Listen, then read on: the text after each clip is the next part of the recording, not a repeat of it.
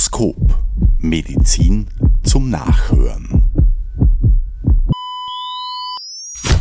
Liebe Zuhörerinnen und Zuhörer, in der heutigen Folge von RX Kompakt besprechen Dr. Michael Kaiser und Dr. Christoph Österreicher Metformin.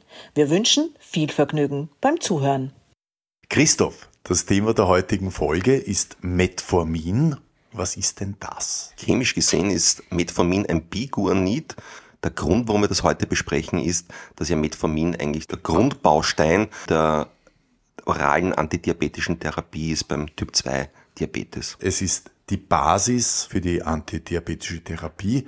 Ja, wie wirkt es denn? Das ist eine sehr, sehr gute Frage, weil das Metformin ja auch schon etwas älter ist, also stammt aus der ersten Hälfte des 20. Jahrhunderts und wie so häufig bei diesen Medikamenten ist es so, dass man eigentlich ein Wirkprinzip gesehen hat, aber die Wirkung nicht molekular erklären konnte. Und natürlich ist es jetzt auch schon so alt, dass auch die Bestrebungen, die Bemühungen zu verstehen, wie das funktioniert, natürlich auch enden wollend sind, weil man wird halt mit einem Metformin-Derivat kein Geld mehr verdienen können.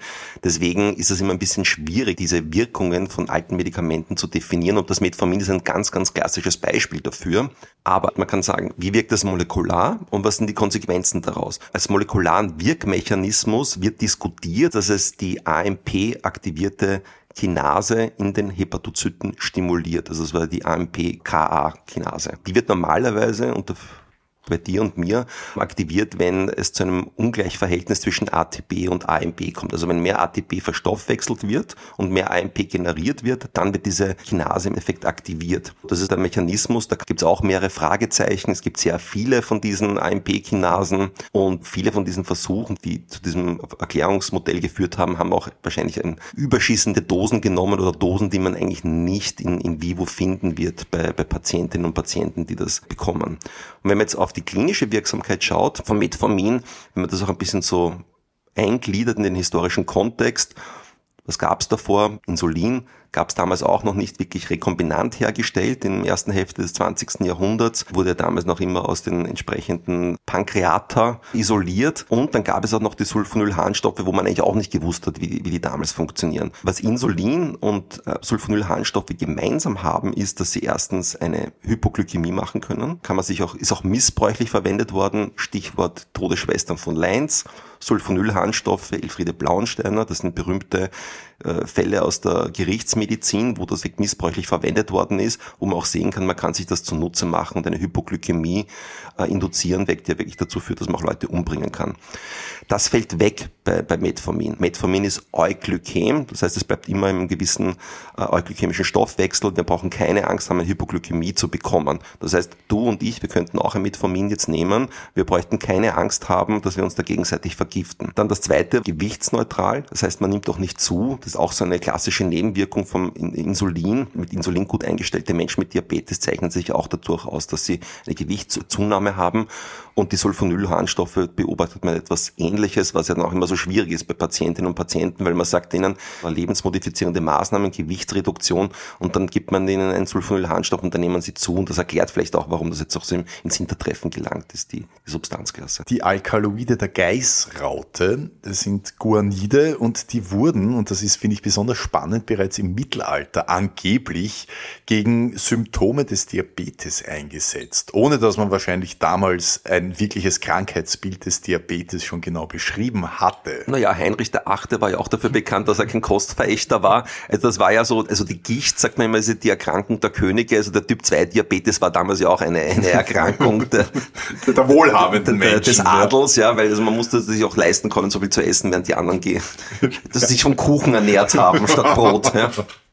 Genau.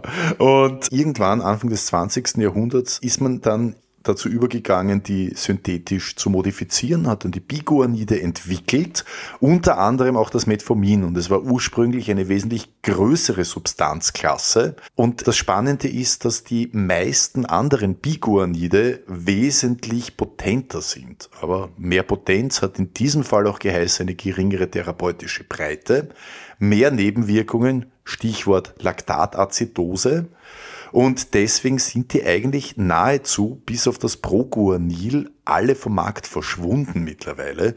Und das Proguanil wird nicht in der Indikation Typ 2 Diabetes eingesetzt, sondern als Kombinationspräparat in der Malaria-Prophylaxe. Da weiß ich auch nicht, wie weit verbreitet das noch ist. Deswegen rede ich so gern mit dir, weil ich lerne da auch immer etwas. Ich, also ich habe nicht gewusst, dass es Proguanil noch gibt. Ja. Fenforamin gab es auch noch, das ist auch weg. Das, ist, das hat sich auch gerade ausgezeichnet durch diese hohe Rate und Frequenz von Nebenwirkungen.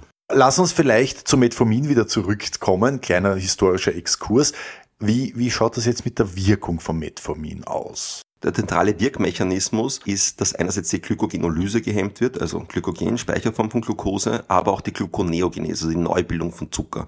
Damit geht einher eine Senkung des HB1C, also des Langzeitblutzuckerwertes um ein bis zwei Prozent.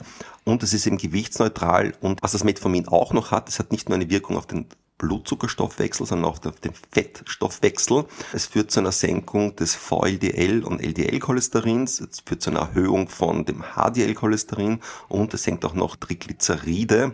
Also es ist auch mal so eine zusätzliche Wirkung vom Metformin und das hat sich auch niedergeschlagen in der klinischen Wirksamkeit. Also da gibt es eine große Studie, auf die sich immer alle Leute beruhen, diese berühmte UKPDS-Studie, wo man im Endeffekt auch zeigen konnte, dass Langzeitkomplikationen dadurch signifikant reduziert werden, die damit einher hergehen. Das erklärt auch, warum es die Basis der Diabetestherapie ist weil es da ja auch um die Vermeidung von Sekundärerkrankungen geht. Aber es ist immer ein bisschen schwierig, weil die von mikro- makrovaskulären Komplikationen treten nicht von heute auf morgen auf.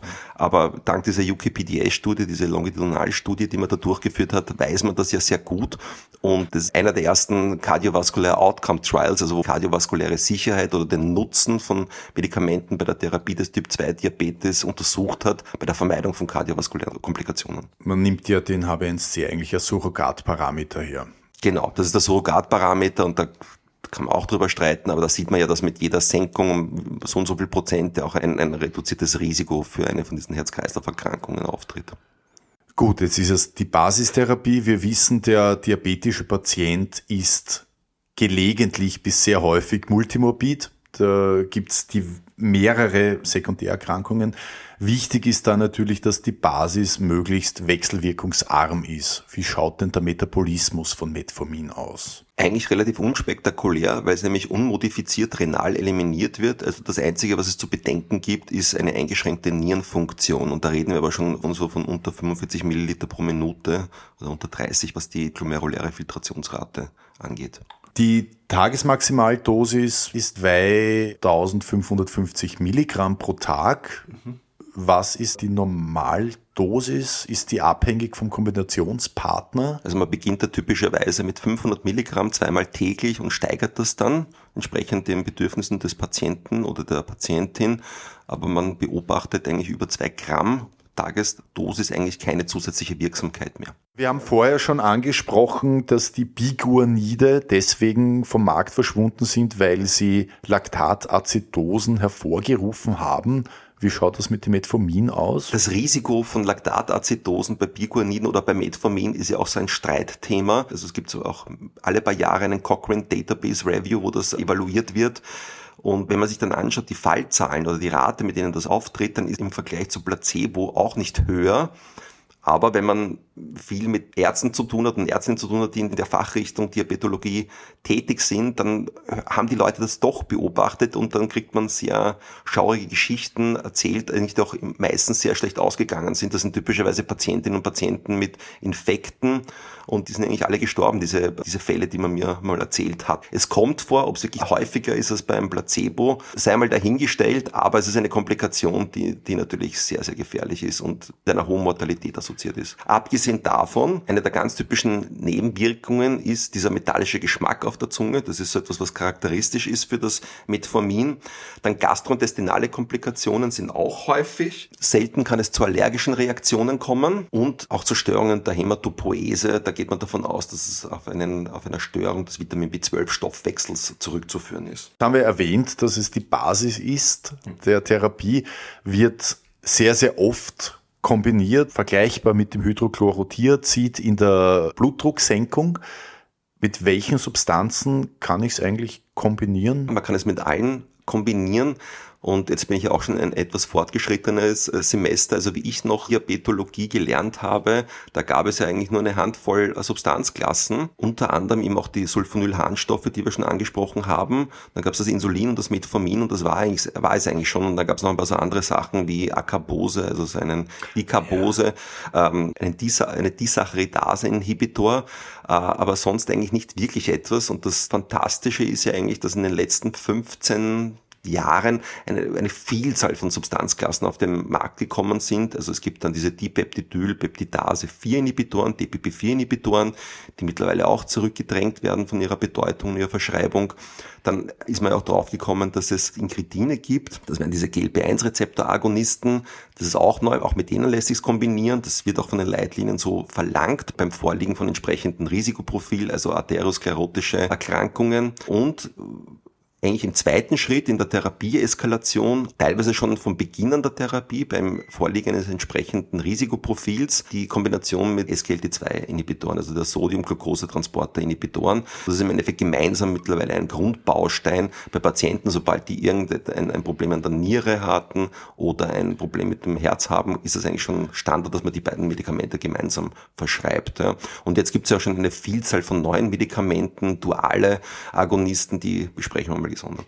Fassen wir zusammen, Metformin, alt, aber immer noch von Bedeutung, ist ideal, weil es euglykämisch ist. Es hat keine metabolisch induzierten Wechselwirkungen. Ja, auch sehr hilfreich bei ja, Patienten. Die haben ja alle 10, 10 12 Medikamente. Also da muss man auch immer aufpassen, also diesen multimorbiden Patienten. Dann bleiben wir dran und machen weiter, oder? Ich, ich freue mich. Ich auch. Sie hörten Dr. Michael Kaiser und Dr. Christoph Österreicher in der Serie RX Kompakt. Vielen Dank für Ihr Zuhören. Stethoskop.